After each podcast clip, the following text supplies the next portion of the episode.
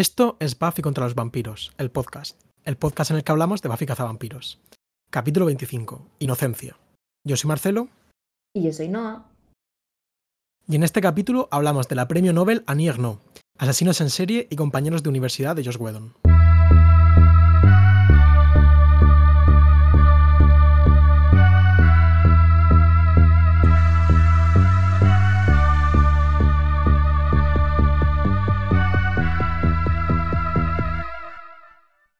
Hola Marcelo.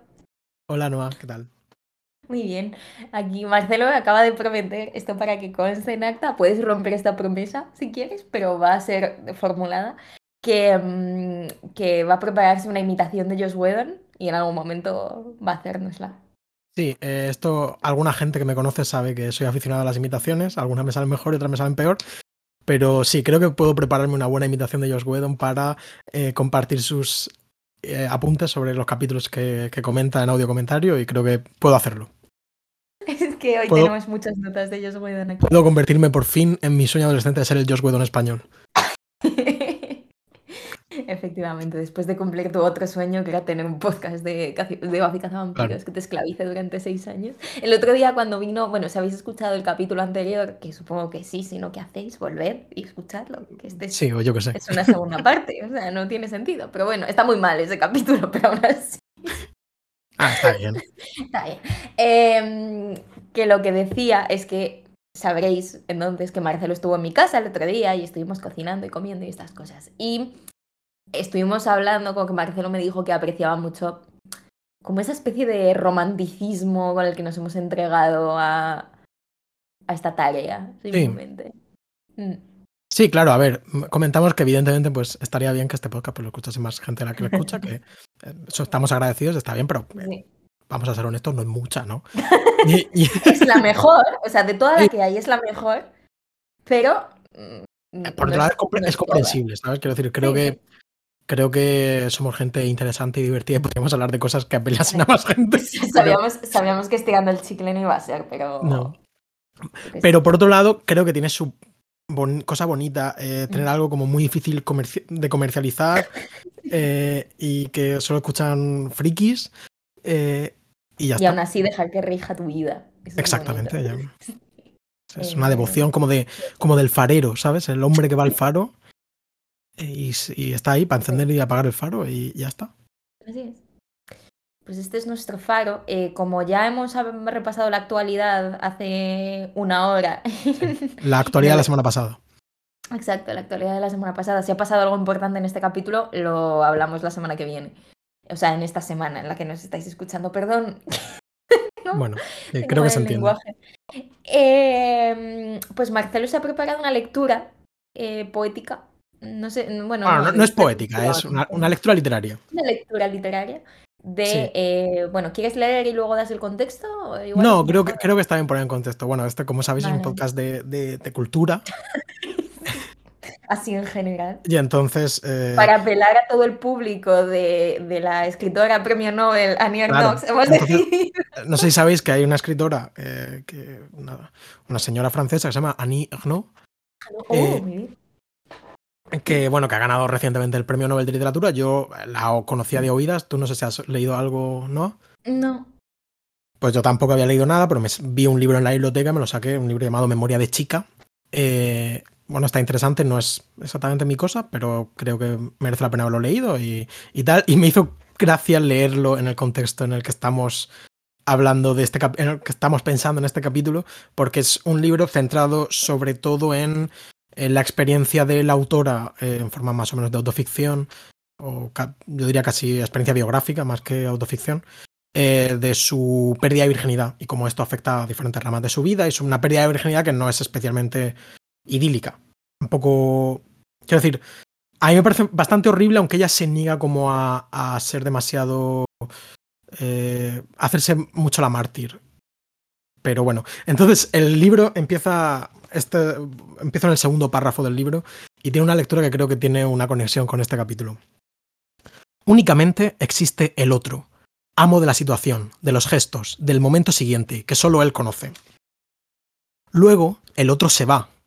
Has dejado de gustarle, ya no te encuentra el menor interés. te abandona la realidad, por ejemplo, la de una braga manchada. Solo se ocupa de su propio tiempo. Estás solo con lo que ya es tu costumbre, la de obedecer, solo en un tiempo sin amo. Fin, esto es Memoria de chica de Anierno en traducción de Lidia Vázquez Jiménez. Un aplauso para Lidia Vázquez Jiménez, muy bien traducido.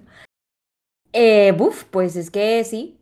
O sea, sí, sí, la es como experiencia realmente. de Buffy al despertarse esa mañana, encontrar la cama vacía y poco después encontrarse con un ángel que absolutamente pisotea todos sus sentimientos y expectativas, es, es muy parecida a...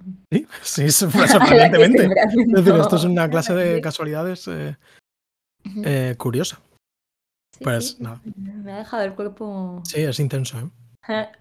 Como el capítulo, que esto El ya lo comentábamos, pero, pero sí, yo creo que ahora que ya estamos en el presente, podemos hablar más del hecho de que es un capítulo cruel en muchos Sí, sentidos sí. con Buffy. O sea, es un castigo, además es un castigo que de alguna manera, que luego, pues bueno, de unas conversaciones, que la absuelven y qué tal, pero ella se siente muy mal, le pasan cosas muy malas, está en una situación muy, muy, muy difícil que no se resuelve y, Y, yo y- ya me siento mal, o sea, me siento mal al ver que lo pasa tan mal. y- y yo creo que, que también es, es una situación en la que está completamente sola, no. No encuentra, porque aparte de, digamos, la- el acto en general traumático de, es decir, ya es perder la virginidad, ya es una cosa como importante, ¿no? Y que puede afectar mucho a- al estado de ánimo, porque Mm. todos tenemos como una serie de concepciones asociadas a, a- a esto que, que chocan mucho con la, con la materialización de, de- de esta pérdida de virginidad, entre comillas. Em, eh, sino que por la urgencia de su acto como cazavampiros en la que está el apocalipsis se está de- desencadenando, se está desencadenando el Armagedón, eh, como dice en el anterior capítulo, eh, pues no tiene un rato para sentarse con su amiga Willow y contarle, oye, pues es que me ha acostado con este tío y estuvo bien o estuvo mal o lo que sea y yo me siento como culpable o me siento sucia, me siento mal, que parece que en un primer momento es un poco, quiero decir, en un primer momento simplemente ella se siente rara y parece que se siente mal y como mm, cargadora de un secreto culpable que es que se ha acostado con el chico este, el chico vampiro. Y luego esto pues se vuelve todavía muchísimo peor, quiero decir, ya más- mucho más allá de eso. Y no tiene ningún momento para hablar de lo que ha pasado y por qué ha pasado. Y todos vez, se lo acaban imaginando, pero... Es eso, que a la vez tampoco tiene la privacidad Mm. de, de esto ha pasado y ya está, y es algo normal, porque la violencia que sigue, bueno, aquí descubrimos que en, en ese momento de felicidad, Buffy, o sea, Buffy, eh, Ángel ha perdido su alma y entonces vuelve a ser el sanguinario Angelus. Mm. Em, todo el mundo hace preguntas sobre qué es lo que ha pasado para que él esté así, y todo el mundo acaba a sus respectivos ritmos deduciendo que lo que ha pasado es que se ha acostado con él. Entonces es como una especie de letra escarlata Mm. horrorosa que de repente le cae y que ya se siente mal y que a la vez también hay como mucha, pues eso, mucha construcción que está fomentando esto, ¿no? En un momento dado, incluso en la conversación con Giles, que yo creo que está muy chula porque ya le dice, me siento muy culpable. Y él le dice, en mí no vas a encontrar culpa, solo vas a encontrar respeto y apoyo, porque tú no sabías que esto iba a pasar y tal. Pero incluso en eso, que está muy bien, sí que le hace un comentario de, ¿qué, qué quieres que te diga? ¿Que actuaste impulsivamente? Pues puedo decírtelo. Y es como, tío, pero tampoco es... O sea, tampoco está actuando impulsivamente, ¿no? Llevan... Es su, su es novio. su novio, se quieren, llevar un montón de tiempo saliendo. O sea, Llevan como un año, Sí. más o menos. Sí, no sé, o sea, estás, en plan, te queda un año para graduarte, o sea, como ni siquiera es como eres joven ya sin pasar por el Mm, hecho de que sí. esto queda aún más extraño siendo que la actriz tiene como Claro. siete años más que, que su personaje, ¿no? Pero que al final también es una especie de culpa que no entendemos muy bien de dónde viene, porque en otras, en otros capítulos de Buffy, em, la culpa y como esta especie de, mm, pues eso, de, de- de consecuencias malas que siempre siguen al sexo, como que se, se, se articulan de forma alegórica. Entonces, como, hmm, tal, pero esto no es alegórico, esto es Ah. absolutamente literal. Entonces, es en plan que también es muy conservador en ese sentido, como esta elección de tal, que entiendo que puede tener, o sea, entiendo que la lectura, o por así decirlo, o sea, entiendo que sigue un poco la línea de lo que hace Buffy siempre, de voy a coger como esta cosa que es potencialmente transformadora para un adolescente y simplemente le voy a cambiar mm, Es cositas de 100%, sitio.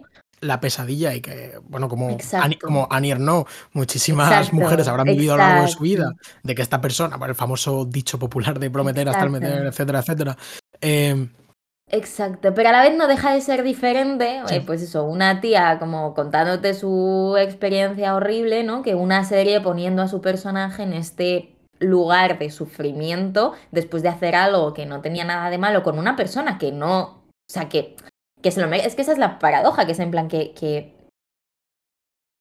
que es tan absolutamente externo a ambos personajes lo que está pasando, ¿no? O sea, es tan un jamás, castigo jamás de la vida. imaginado. Claro, Es 100% una tragedia griega, ¿sabes? Tú, ¿Qué Claro. cojones vas a saber que esto va a pasar? Mm, claro, entonces es horrible. En el audiocomentario de, de, de Josh Whedon, él mismo me da la impresión de que tiene como una cierta tensión con esto que ocurre, ¿sabes? Ujú. Como que, que no termina de sentirse cómodo con, hacia, con lo que hace, pero por otro lado como que parece como que le motiva mucho, esto, ¿sabes? Él mismo, el capítulo comienza, en plan, el audiocomentario comienza, que por, bueno, por contexto, lo está grabando a la altura de la quinta temporada. Mientras están rodando la quinta temporada, está grabando los audios, eh, comentarios de estos capítulos. Eh, co- empieza contando, dice, Buffy nace como una serie, como reivindicando a esta chica rubia de las películas de terror, y dice que con frecuencia es castigada por tener relaciones sexuales. Dice, nosotros queríamos desmontar este cliché, pero como al, cabo del capítulo dice, bueno, es que eh, como que no se siente muy cómodo con esto, pero dice, pero por otro lado es una serie de terror, entonces como que la gente tiene que ser castigada, ¿sabes? Y entonces como dice, siento que esto es distinto que un tío que le corte la cabeza con un hacha. Pero, por otro lado, yo creo que es hasta peor. Es que esa es la cosa, o sea, a ver, obviamente en el matiz está la diferencia y en el tratamiento de las cosas está la diferencia y obviamente nadie, ¿cómo decir? O sea, este castigo no es extra, o sea, no, no, no funciona para el espectador, o sea, nadie está mm, como sádicamente disfrutando el castigo de Buffy. A la vez, si una serie se está articulando en un modelo de eh, éxito castigo, felicidad castigo, toda la felicidad será castigada, pues al final hasta qué punto no estás como ejerciendo tú también mucho sadismo, ¿no? Ahí al, y al verlo y al estar... Yo lo he pasado francamente mal, o sea, este es el primer capítulo de Buffy. Primero es el primer capítulo de Buffy en el que Buffy llora desconsoladamente, que, que- en que es un momento... sentidos, en muchos momentos. Sí, pero ah, esa escena en la que se tumba en la cama simplemente a llorar, Mm. aparte de que está llorando todo el capítulo, es que está de- absolutamente destruida. O sea, esta chica se ha muerto y lo peor que le pasa es esto. O sea, es Sí. horrible. Pero eh, como que he sentido pudor. O sea, he sentido el no quiero mirar, ¿sabes? En tu supuesta serie de terror, ¿no? Es como, jaja, hay unos huevos que son malos. Pero a la vez es como esto que ha pasado es lo absoluto peor y lo más terrorífico y lo más triste. O sea, es como Es un absolutamente... Muy, muy, muy, muy triste. Sí. Muy, muy triste. Que te iba a decir que por, que por otro lado, luego Josh Whedon dice, eh, como la, la- la famosa escena en la que. Ángel tiene una conversación con Buffy, todavía Buffy no sabe que Ángel es otra persona, ¿no? Y, eh, Ángel vez- le dice, "Mm, te queda mucho para saber cómo complacer a un Que a la hombre. vez le cuesta mucho saberlo cuando yo creo que, o sea, es inmediatamente evidente que Ángel jamás haría eso, pero claro, está ella en un momento tan de vulnerabilidad Claro. que, que le cuesta saber lo que ha pasado, pero a la vez me extraña, o sea, me extraña que... Sí, pero yo creo que es simplemente su vulnerabilidad. Quiero decir, Sí. Buffy a- a- es claramente una persona, un personaje eh, muy inteligente y muy intuitivo. Mm. y, y la pilla estas cosas al vuelo, ¿sabes? Quiero decir, siempre que sus amigos han sido eh, abducidos por otras personalidades, lo ha entendido al, momento, que ha pasado ya muchas veces, como hemos dicho.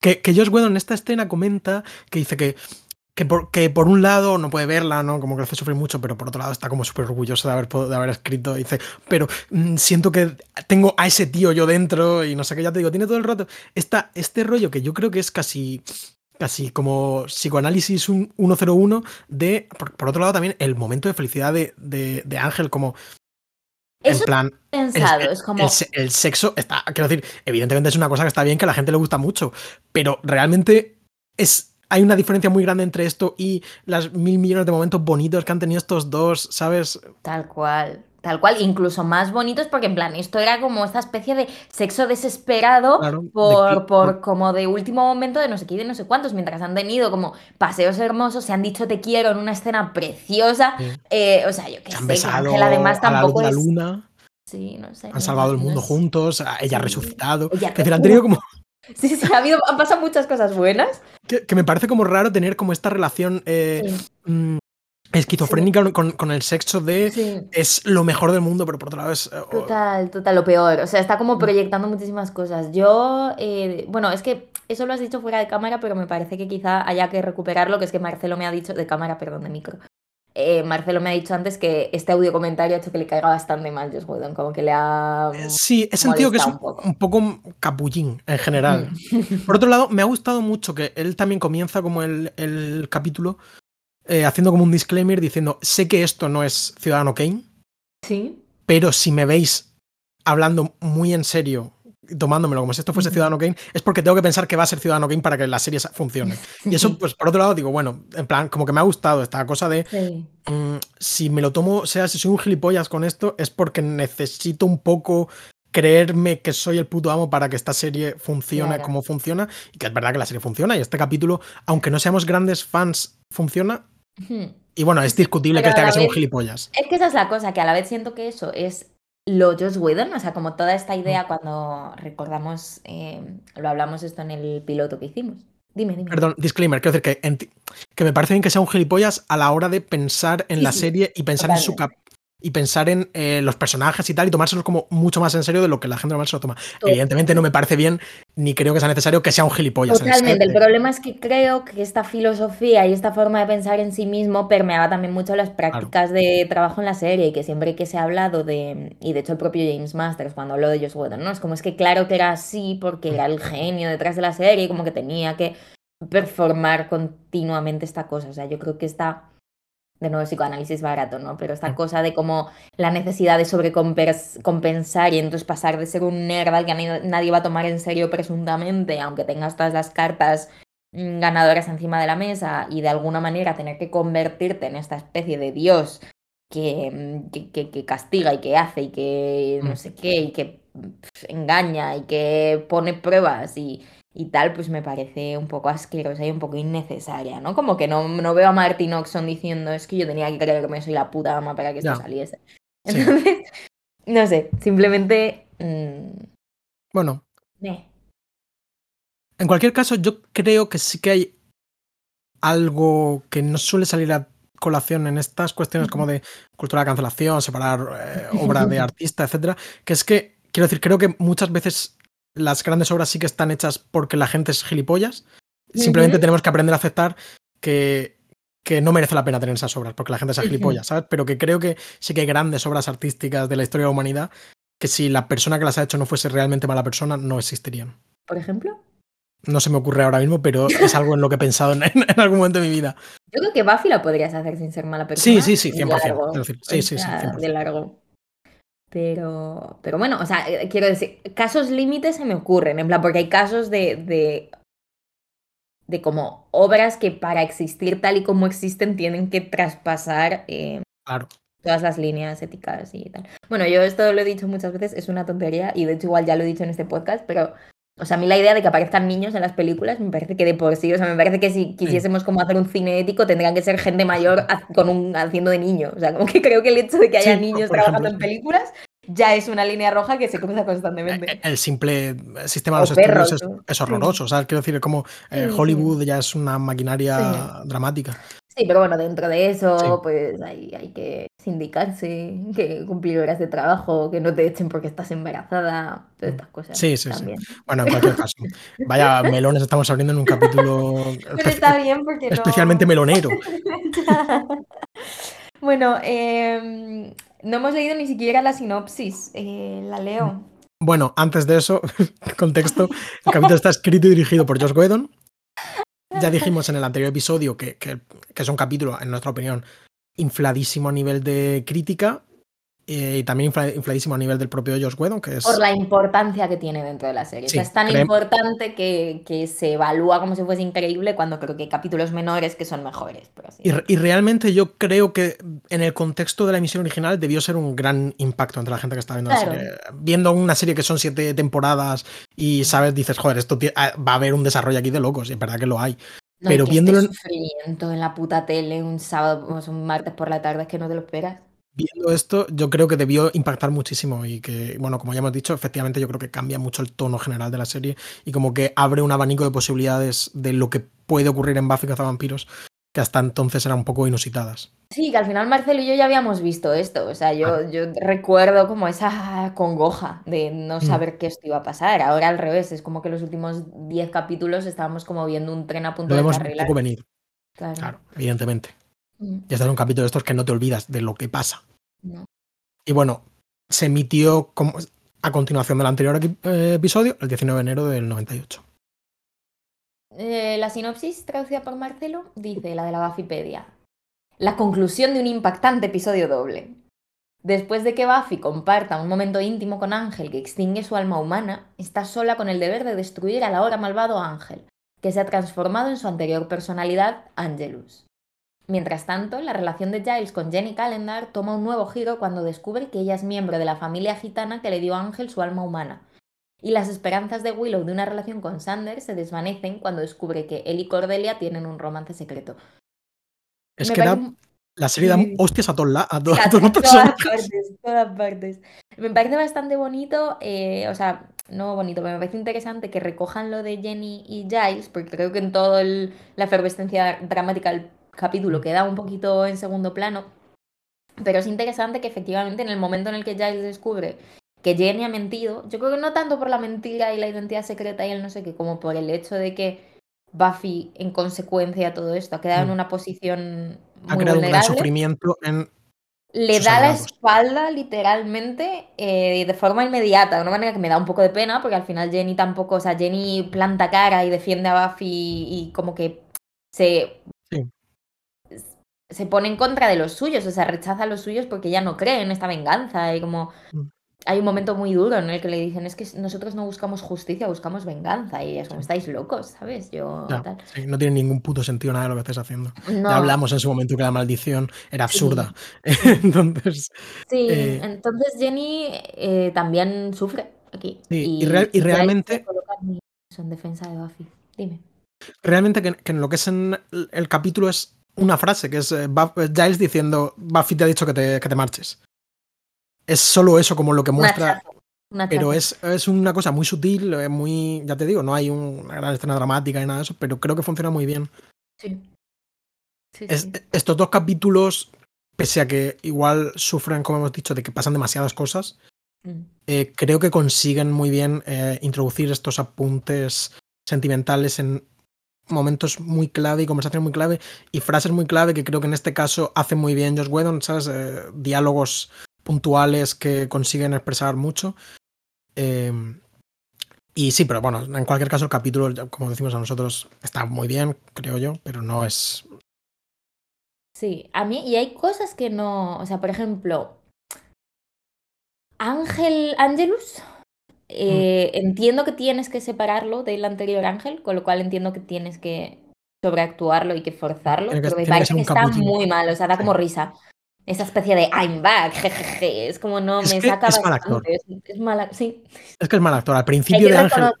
hay que reconocer que lo, lo castearon porque era guapo, lo vieron por la calle y dijeron que guapo es este chico, entonces también A- al principio de Ángel, ya de la serie, en plan de Buffy, decíamos, este no es muy buen actor, como que al final como que parece que se amolda al papel de Ángel y, y nos va gustando un poquito más, pero él yo creo que es un tío bastante limitado, Sí.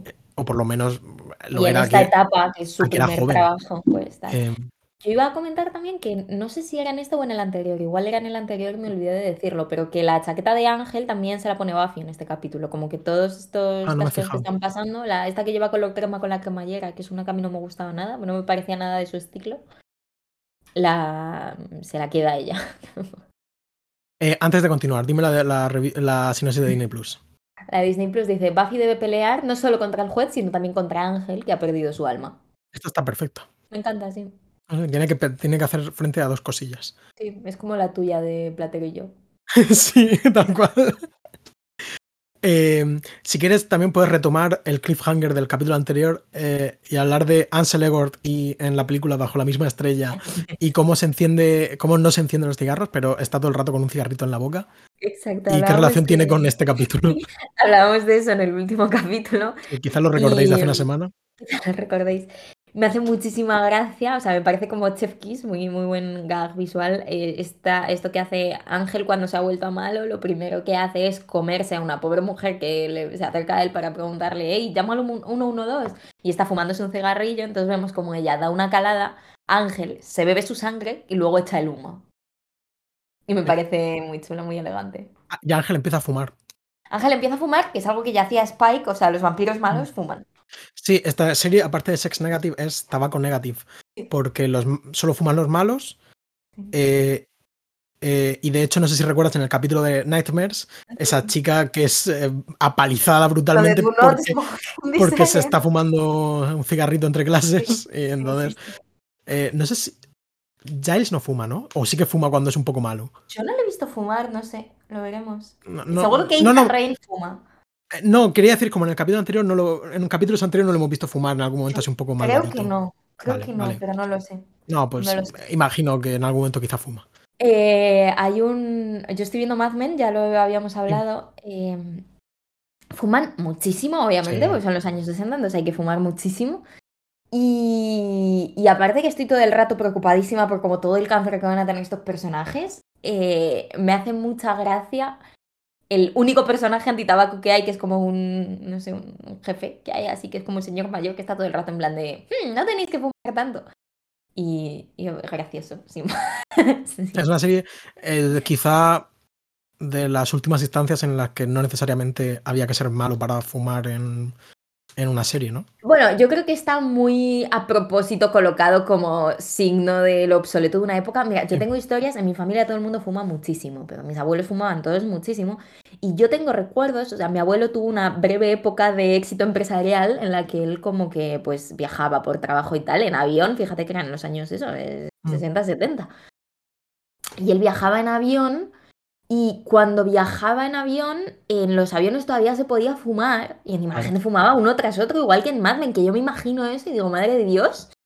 Y, el, tabaco era mucho más fuerte que ahora, ¿eh? Sí, sí, sí. Porque aparte que se fumaba mucho sin filtro, que ahora es, yo diría que obligatorio. Eh, iba con muchas. Dicen que, en plan, que si te vas a Marruecos, que el tabaco es como con 30% más de, de, nicotina, una cosa así. Que aquí en la Unión Europea está muy restringido. Puede ser. Puede ser. Mi abuelo el pobre dejó de fumar después de un neumotórax hace dos o tres años y está deprimido desde entonces. ¿eh? sí. Eh, bueno, muchos temas y a la vez como que no sé cómo los quieres organizar. Tenemos... Eh, si quieres podemos hacer como un barrido general de las escenas del capítulo, igual se nos falta algo porque tampoco tenemos mucho más. Bueno, después de Realmente el capítulo empieza con este hombre, el juez, que está como descansando y Spike y Drusilla comentando, bueno, tal, estamos así un poco aburridos, a ver si este se pavila y podemos desatar la Armageddon. Em, que se me hace como raro que esta sea la primera escena del capítulo y no empiecen con el, eh, con el cliffhanger que dejaron. ¿sabes? Quiero decir, esto me parece. Mm. Hay que entenderlo como que se sigue, ¿no? En plan, como son dos capítulos seguidos. Entonces, no, te, no estás una semana comiéndote las uñas. ¿Por qué aúlla Ángel en el callejón después de follar? Como que es ese retardo de la satisfacción, simplemente, ¿no? Pero sí, este cold open de, de los malos en su guarida, que además es que últimamente se sienten muy malos en su guarida. Sí, claro, todavía no han salido desde aquella que. desde la destrucción de la iglesia. Sí, están, están ahí. Eh, me gusta mucho y creo que es una de las cosas eh, importantes de este capítulo. O sea, podríamos hablar mucho em, de Angelus y un poco esa personalidad de Angelus que habíamos oído hablar de lo cruel que era y de lo sádico que era y de lo que le gustaba castigar y torturar mujeres, que básicamente es lo que... es lo suyo. Es lo suyo. El otro leía em, libros y este...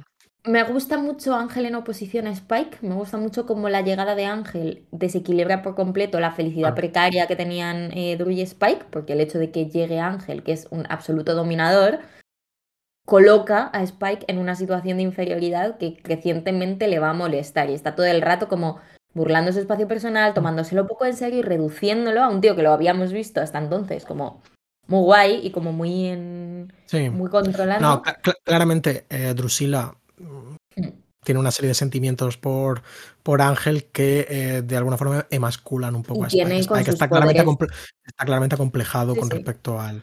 Y con sus poderes estos telepáticos, ella siente que ha despertado a Ángel, que es curioso. Y están como muy unidos por la violencia y es todo un tema. Eh, lo que me parece que es interesante es eso, como, como que se establece esta especie de, mm, de diferenciación entre eh, no sé si te acuerdas, al principio salía el. ¿Cómo se llama? Es que me, me olvido todo el rato. ¿Cómo se llama el malo, el demonio? El juez. El juez. Eh, dije cualquier cosa. Sí, el, mal nombre, ¿eh?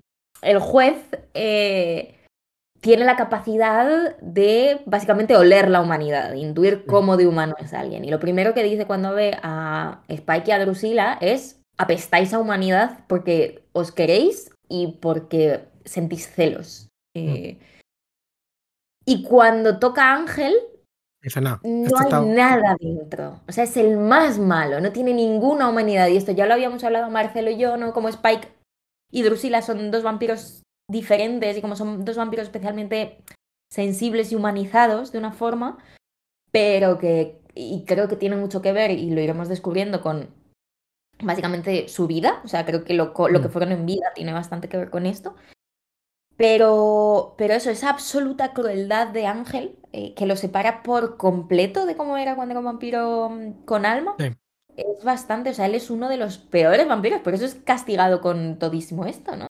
claro, quiero decir, es el vampiro más aterrador eh, de todos.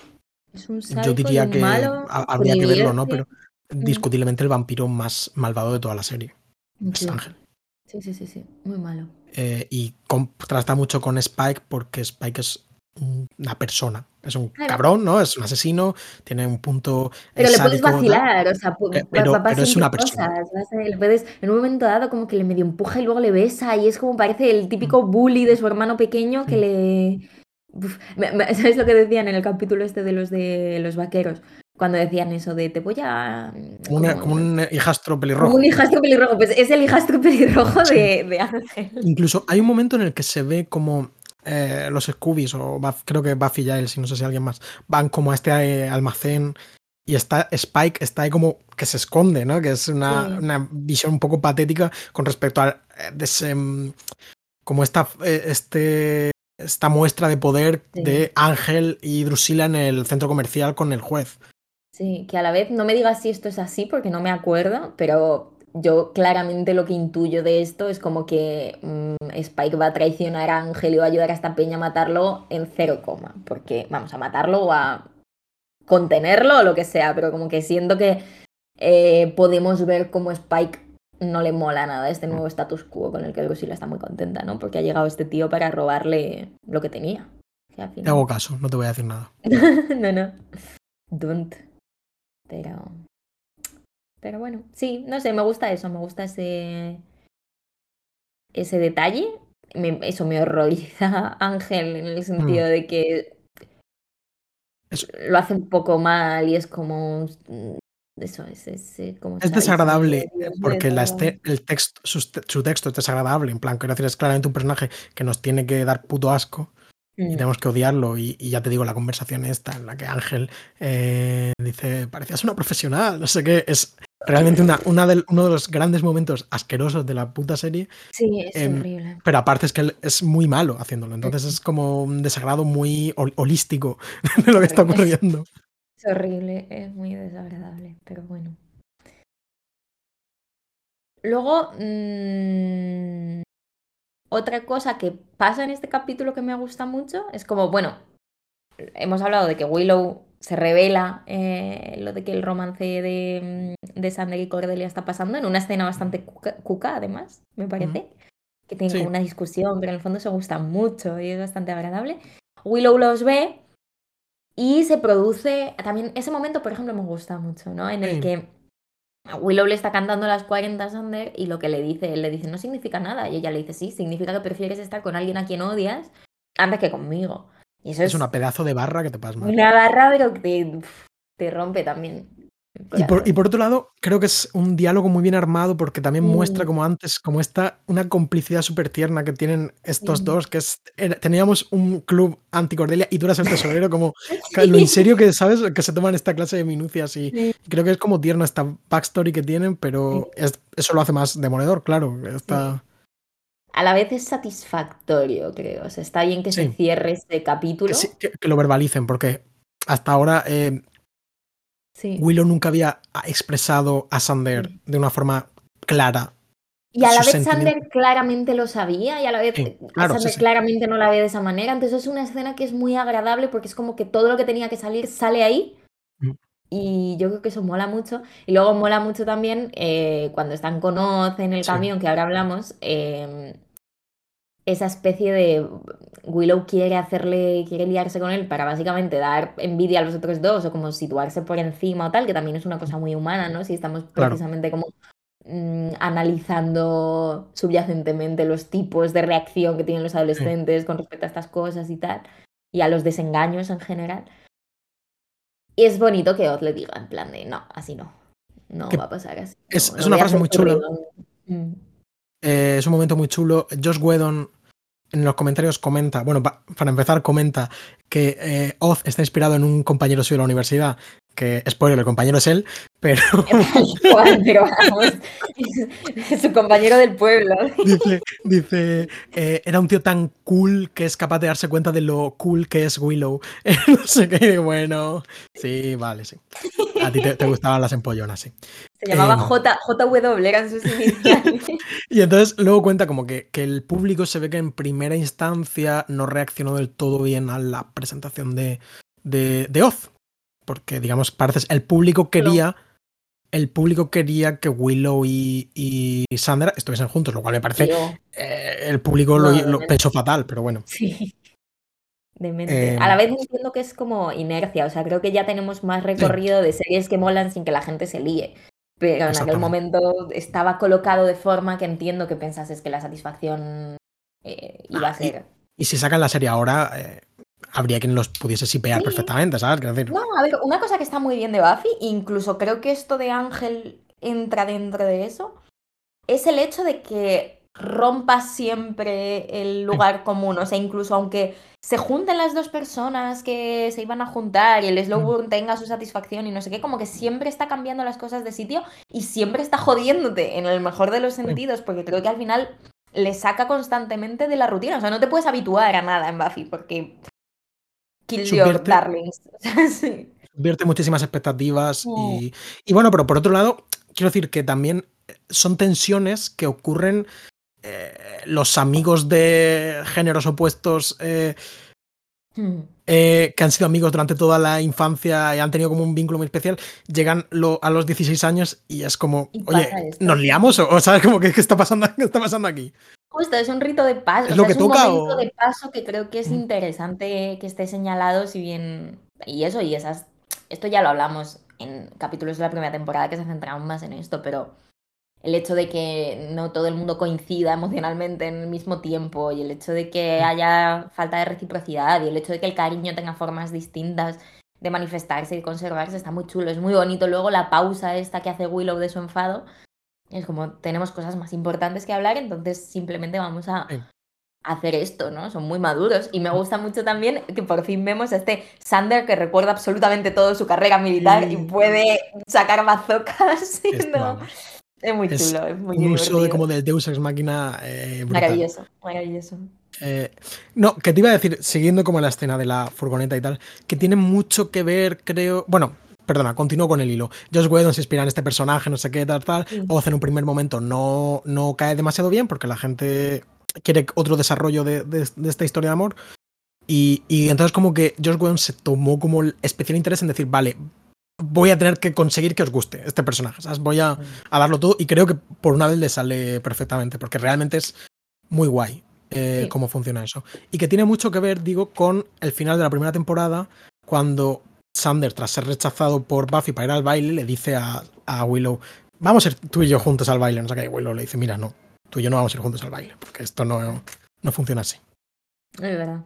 Entonces está bien como tienen eso en común, son ese mismo tipo de personas y Willow también se puede ver reflejada como en esa decisión de la que se puede sentir orgullosa y debería sentirse orgullosa de no dejarse mangonear por Sandra en aquel momento con esto. Y no sé, creo que. creo que crece, vuelve más genuino el sentimiento de Willow hacia Oz. O sea, lo convierte de descarte en persona que merece tu atención, un poco la despierta. Yo, mi nota cuando esta frase era Manic Pixie Dream Oz. Total. sí, sí, es un, personaje de laboratorio, como estamos diciendo, pero en este momento yo creo que, creo que funciona muy, muy guay. Y ella está súper bien enamorándose profundamente en directo, mm. creo. Sí, sí. Hay muy buen acting de Willow en todo este capítulo, creo que mm. lo hace muy bien Alison Hannigan.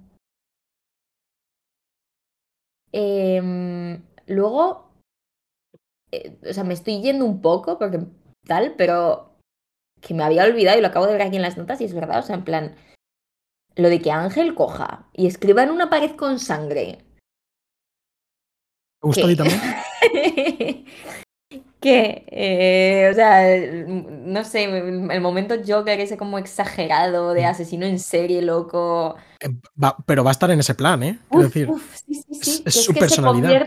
No, pero que eso es muy interesante porque creo que la serie entra ahora en terreno psicópata, película de David Fincher, ¿no? En plan, tenemos a un loco que quiere, o sea, que, que quiere matar mujeres y como que va a, o sea, que, que, se entretiene en estos juegos psicológicos y tal, me parece eso, es como como eso, es, es, el giro serial killer de, de, Buffy. Dentro de como lo sobrenatural va, a jugar un papel absurdo dentro de todo esto. aún así, él lo explicita de una forma como muy racional de Buffy es más fuerte que nosotros y tengo que destruirla psicológicamente, ¿no? Eh, dice esta frase que es un poco cheesy, pero creo que es interesante de para matar a esta chica hay que amarla.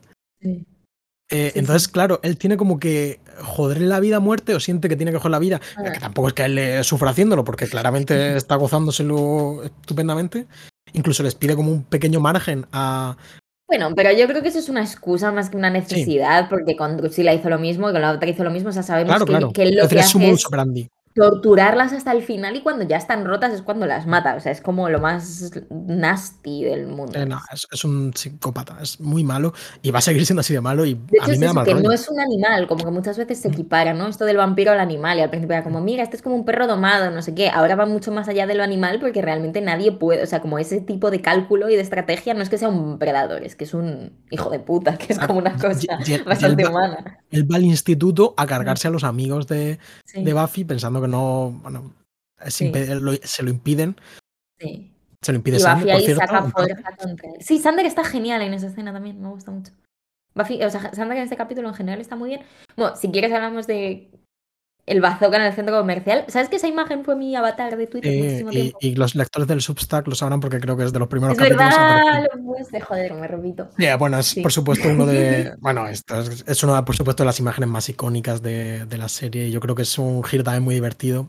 Es una solución muy buena a un problema, ¿no? Jugar con esa dimensión histórica temporal de no se puede forjar un arma capaz de destruir con... a esta persona, pero podemos simplemente fabricar eh, en el siglo XXI algo tan horrible que es capaz de aniquilar masivamente, destrucción masiva. Es muy badass, pero también es realmente gracioso, y esto es también otro momento típicamente Joss Whedon, eh, de el, juez diciendo, ¿esto qué hace? Justo antes de ser volado en 100.000 pedazos. Sí, y también de alguna manera es esa especie de... O sea, Buffy está destrozada, pero la, tenemos como estas prótesis, ¿no? Que le permiten mm. Como canalizar esa rabia en forma de soy súper cool, me subo a lo alto de esta pirámide, lanzo un puto bazooka, todos estos son unos cobardes, porque Ángel huye como una rata. Y me hace mucha gracia Cordelia luego, en plan de, bueno, ahora recoged los trozos y ya, me da mierda. Es lo que hemos hablado, sobre todo al principio, el factor como performático de, ser la cazadora. Y es, ella se pone como su máscara, disocia su personalidad de, tal y, me pongo a hacer chistecitos y me pongo tal, que es lo que hablábamos en el capítulo anterior. hay varias Buffys y una de estas Buffys es la que ve las letras en sangre y dice, para mí es mucho más fácil matarlo ahora. Claro. Pero luego en el enfrentamiento le tiene que decir dame un poco de tiempo. Sí. Sí. Le pega una patada en los huevos. que está muy bien. Se la merece. Lo cual, en el comentario de Joss Whedon, según él, es ah, un actor. ¿Feminismo? Es feminista, claro, sí, sí, lo hizo tal cual. Te odio. Me caes fatal. ya. Pues no sé, o sea, no sé qué, qué piensas. O sea, creo que básicamente ya habíamos hablado de esta escena final donde, mm, donde Giles le da, o sea, le quita culpa a Buffy, que de hecho creo que es interesante, ¿no? Que al final este capítulo se llama Inocencia. O sea, Sí, y, y otra vez vuelvo a los audio comentarios, si me permites. mm, por supuesto. Precis- eh, George Whedon dice que, que su intención era no que ha perdido la inocencia, No, no. sino precisamente que la conserva porque en Claro. todo este proceso no ha dejado de ser Buffy. Quiero decir, no ha Claro. perdido nada de ella. Se ha hecho mayor, pero sigue siendo ella. Claro, yo creo que es. O sea, yo esto lo daba por hecho. O sea, creo Sí. que es lo que, a lo que se está apuntando. Que de nuevo, el que ha puesto en duda que tú puedas perder tu inocencia Claro. por el y- y- hecho de acostarte y- con tu novio. que el, nombre del capítulo en este contexto mm, jode un poco. es, es un, es un poco a mala leche. ¿Sabes? Sí, decir, es un- es un- juega un poco. al doble sentido. Y por eso tiene que salir a explicarlo. Si no, ¿sabes? Fíjate, yo ni se me había ocurrido. O sea, como no soy. Como no soy sádica, no se me había ocurrido. Pero claro, y luego está esta escena final con Joyce que creo que es muy bonita, ¿no? De, Sí. De primero esta especie de... O sea, esto de, de... Me sentí muy identificada, ¿no? De simplemente cuando tu madre trabaja tanto que, que, que es como... Me perdonarás que no te haya podido traer más que como esta tarta, ¿no? Este esfuerzo de... De quiero estar con mi hija, pero a la vez no estoy generalmente con mi hija, ¿no? O sea, Claro, no, creo no que... o trae sea, nada. el hecho de que ella se lo haya perdido todo y le diga, nos vamos el sábado al centro comercial, y es como, es que el centro comercial, o sea, no sabes lo que le acaba de pasar. No tienes ni idea. Ha- ha- Em, has perdido las 30 horas más sí, importantes más en la vida de tu hija. de su vida y ella tampoco te las va a contar, ¿no? Entonces Claro. es como, nada, me he hecho mayor. Sí.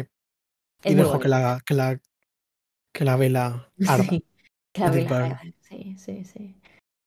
Eh, y la otra se le queda mirando, que supongo que a eso le sigue una conversación fuera de cámara sobre ¿estás bien? Porque esto es preocupante, o sea, Eh, hay que decir que, mm, que, bueno, Giles se la nota.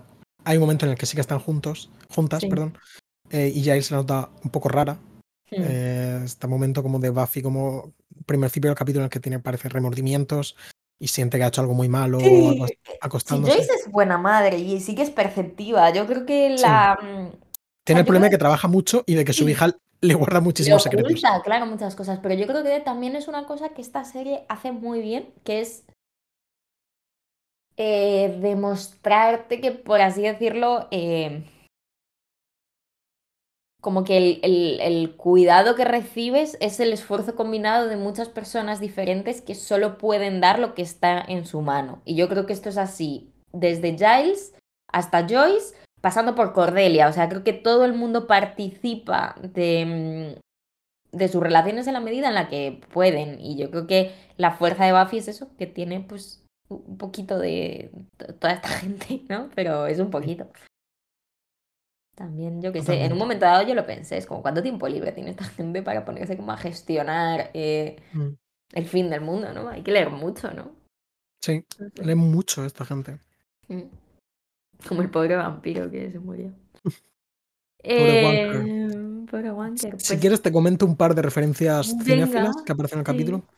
Bueno, creo que podemos hablar también de cómo el capítulo está rodado, que es un estilo también muy George Whedon de largas tomas que abarcan a muchos personajes, se mueven y tal. Sí. Eh, se es- colocan, giran la cabeza, en plan. Creo, eh, él hace referencia en sus audio comentarios a. Bueno, él, aparte de decir que efectivamente lo que hemos hablado aquí mil veces, de que se guarda los capítulos más divertidos para grabar. Este es divertidísimo, es la viste, este capítulo, dices, Dios mío. Sí, pero él se refiere constantemente a sus juguetes, ¿sabes? Joder, ya. Eh, y entonces cuenta que precisamente estos capítulos que muchas veces requieren como mucho dinero y tal. Mm. eh, y entonces, para agilizar y también por un gusto personal, eh, organizan las escenas en pocas tomas. Muchas veces una toma muy larga puede durar una escena, moviéndose y tal. Y bueno, pues esto bien planificado y bien hecho. Y sin, convertirlo en algo muy espectacular, tipo pues la grúa, famosa grúa de set de mal o cosas así, pues es más fácil de rodar y más, y más rápido. Él hace referencia a tres directores, que los puede leer en el guion, pero No, Eh, pero creo que no te los imaginarías jamás. Tres directores que juegan en esta línea de mantener la energía en el encuadre. Ajá. El primer director que menciona es Max Ophuls. Vale. el- que yo no he visto ninguna película suya. Yo tampoco, pero he visto frames, pero supongo Sí. que la energía del encuadre no, no la puedo. Se- segu- seguro que es un grandísimo director. eh. Quiero decir, me apetece mucho ver sus películas, pero no he tenido el placer. Segundo director, Louis Maillet. vale, Director francés, Ascensor Ujú. para Cadalso. eh, tampoco las he visto, tengo que Yo hace- creo que solo he visto Ascensor para Cadalso, que me gustó, pero creo como que a los true cinéfilos odian a este tío. En plan, creo que es como fake, fake novel bag o algo así. Bueno, Pero a mí Ascensor para Cadalso me parece muy chula. Y, por último, Woody Allen. en la Sí. parte de ser como de mirar de 17 años. esa energía en el encuadre. Que es verdad que Woody Allen, no, sus películas son un- escenas de un plano. son exacto, eso iba a decir que, que, Gente bueno, andando y el payo grabando. los, los walk and talks de, de Woody Allen y cómo está. Lo puedo ver. Pero vamos, Pero vamos. quería que sean planos con encuadres con mucha energía, ¿sabes? Simplemente funcionan para que hagan sus chistecitos, pero bueno. Bueno, pero eso es energía, al fin y al cabo, ¿no? No lo sé. Qué sé. O sea, como que es verdad que no es un cineasta del montaje, que otra gente sí. No. Entonces supongo que a eso, a eso va un poco. La energía ni se crea ni se destruye. Y. y no, yo creo que esto era. Ah, sí, lo que te he dicho, dos referencias cinéfilas. ah, vale, no eran estas. Vale. No, no, no, no, dos referencias cinéfilas que aparecen explícitamente en el capítulo. Vale. Una es que mientras están peleándose en el, en el centro comercial, en plan. Ángel y Buffy, bajo la lluvia de- del esto, Ujú. los aspersores, Sí, ¿no? que, que me gusta mucho, no sé si te relacionaste, ¿no? Que llueve justo antes de que se acuesten y llueve Ah, aquí también. Cierto, cierto, no, no, no, no, no me di cuenta del, del eco. Bueno, pues hay muchos pósters eh, de la película Quest for Camelot, que no recuerdo cómo se llamó en España, pero es una película de dibujos animados eh, que yo vi de pequeño cientos de veces. Eh, la espada mágica en busca de Camelot se llamó en España. Vale. Eh, que quizá alguien recuerde porque había un dragón con dos cabezas y uno era como un gordo y el otro era como un alto, o sea, son- eran dos cabezas, pero una cabeza era de gordo y otra- la otra cabeza era de persona alta. Vale. y, y que bueno, que es malísima. ¿eh? La- yo la vi hace unos pocos años, hace poco tiempo, Sí. relativamente, y tenía como mucho hype porque la vi de pequeño mucho, me gustaba mucho, pero bueno, es un puto desastre y la peli fue un grandísimo fracaso. Es una peli de Warner Bros., por supuesto. Eh, y nada, pues simplemente quería que me hizo gracia que saliese tanto este, eh, este cartel. Si ves la escena, está, hay tres o cuatro carteles en diferentes puntos.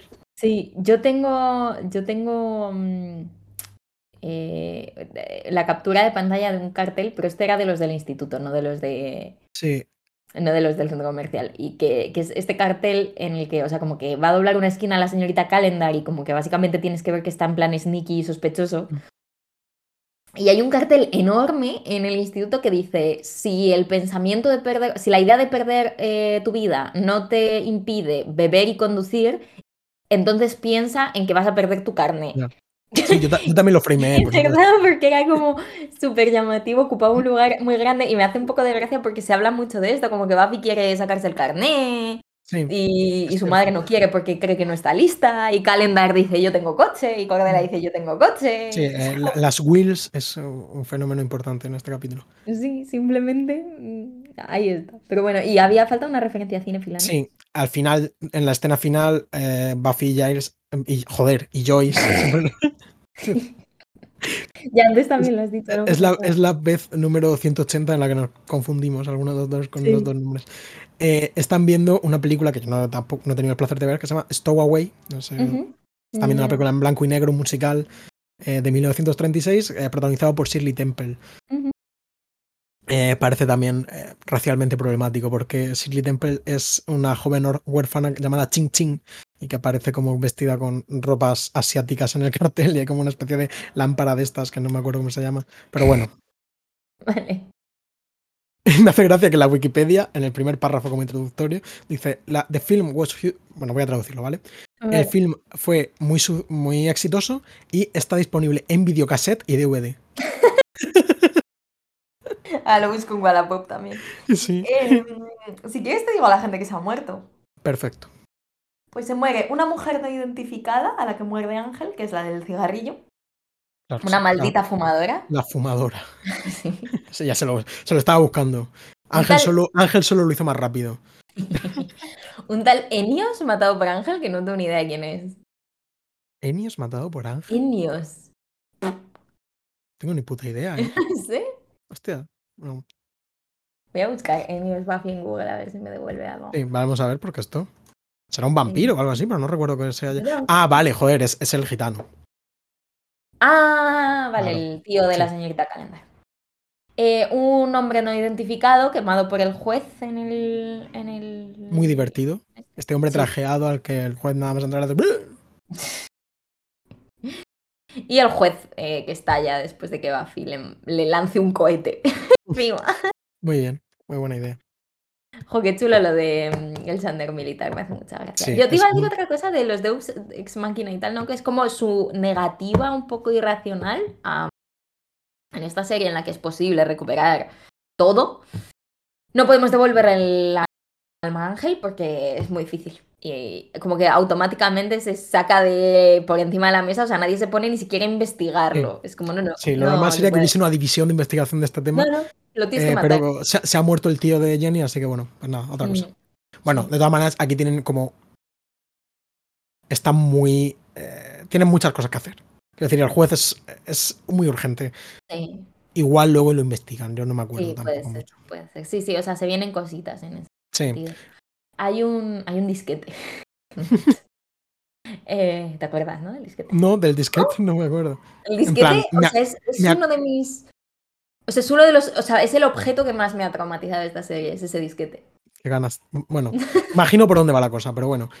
Hay un disquete. Pero no recuerdo el disquete en cuestión. Eh, Sí. Bueno, pues si quieres terminamos. El siguiente capítulo ya es fases.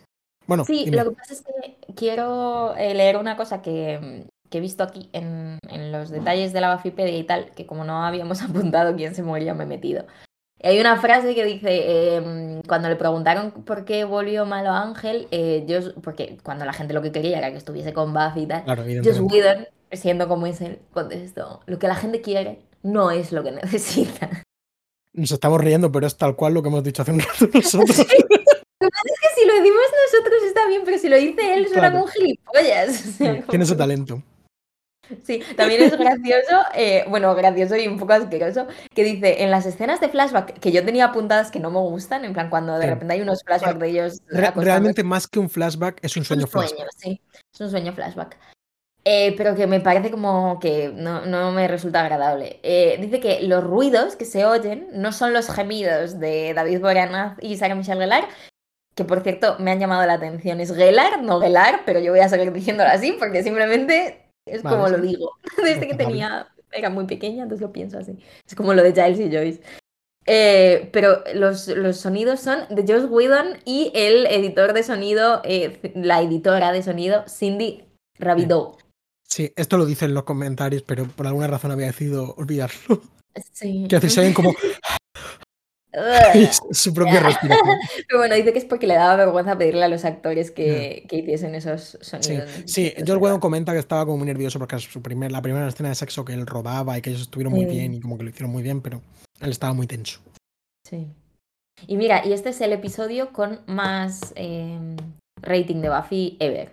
Sí, El que más. la gente yo creo que no tiene ni puta idea. la gente no siempre sabe lo que quiere. Eso es así. A veces a la gente le dan lo que necesita, también lo quiere, pero eso realmente no es lo que necesitaba. Bueno, Bueno, pues yo creo que lo podemos dejar aquí. Sí. Eh, el siguiente capítulo ya es Fases, Sí. el último de los dirigidos por Bruce Seth Green. Ah, en entonces vamos a tener que organizar ese visionado. Me viene fatal, la verdad. Ya, bueno, hay que ¿Cómo hacer, no lo tiene que ser urgente, ¿sabes? Simplemente. Sí. eh, como recordemos, íbamos a ver una película de Bruce Seth Green eh, de los 80 sobre un asesino en serie. eh, sí. tema actualmente más o menos de, de relevancia porque se ha cuestionado la ética del, de- del true crime. Eh, Ah. Bueno, ¿qué? ¿Se ha cuestionado la ética del true crime? Del true crime, sí, hombre, que todo esto de Jeffrey Dahmer ten- se tendría que haber hecho la serie o no. No me he seguido esta, no he seguido esta conversación, pues hay gente No. que piensa que es eh, Que estás realmente. frivolizando con la vida de una persona. Exactamente. Mm. Realmente es como malvado y que, bueno, que las víctimas de Jeffrey Dahmer se sienten como Mm. incómodas con, con esto que de esto de la serie y tal. Es un tema, me parece más o menos complicado, en el que Mm. prefiero no entrar en momento. Yo también creo que estamos un poco derrotados, pero contenta. O sea, yo estoy, estoy contenta de. Eh, el siguiente capítulo, fases, ¿tú lo recuerdas? Eh, no, no sé cuál es, cuál es. O sea, igual Mm. si me dices cuál es lo recuerdo, pero por Em- empezamos a conocer un poco más al personaje de Oz. Ten algunos secretos suyos, por así Pues decirlo. Bueno, o sea, sé lo que pasa. Sí, o sea, ahora sé lo que pasa, se- pero sería no muy bueno que se te hubiese olvidado. Bueno, se me olvidó el origen étnico de Jenny Calendar. Sí. Es que solo ves personas, no, no ves colores. No veo condiciones de ningún tipo. Bueno, eh, pues nos vemos para Faces. Eh, A, a mí creo que no me gustaba mucho, pero, pero tengo Sí, ganas de un capítulo un poco más. Sí, algo que no llore todo el rato. Sí, tengo un capítulo, un capítulo un poco de que nos echemos unas risillas y nos lo pasemos bien. Este capítulo también tiene risillas, pero uf, Sí. muy jodido, ¿eh? Estamos ya en nivel Haneke. Sí, es así. Pues bueno, nos vemos. Pues nada, ¿no? ya está bien, que hemos grabado dos capítulos seguidos. Hasta luego, aquí dormir a cenar, hay que 25 hacerse horas Sí, sí. y tenemos que grabar la intro. Que no se Sí, sí, no, no, eh, soy plenamente consciente de esto. Vale, me alegro. Bueno, pues nada, pues muchísimas gracias una vez más por escucharnos. Muchas gracias, Noah, por echar este rato tan divertido con- Gracias. conmigo. A ti, Marcelo. Y hasta otra. One,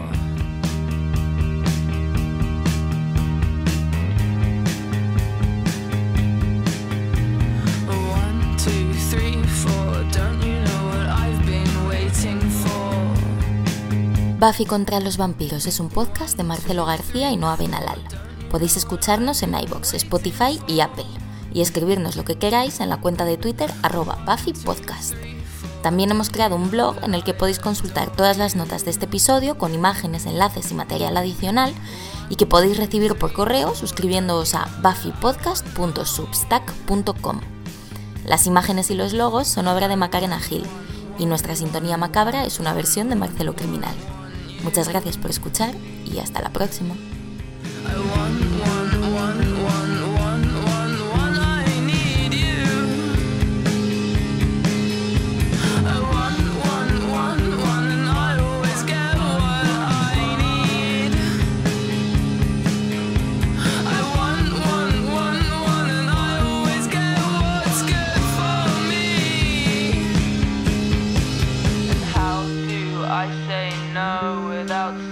Like a little bitch? And how do I say no without being contagious?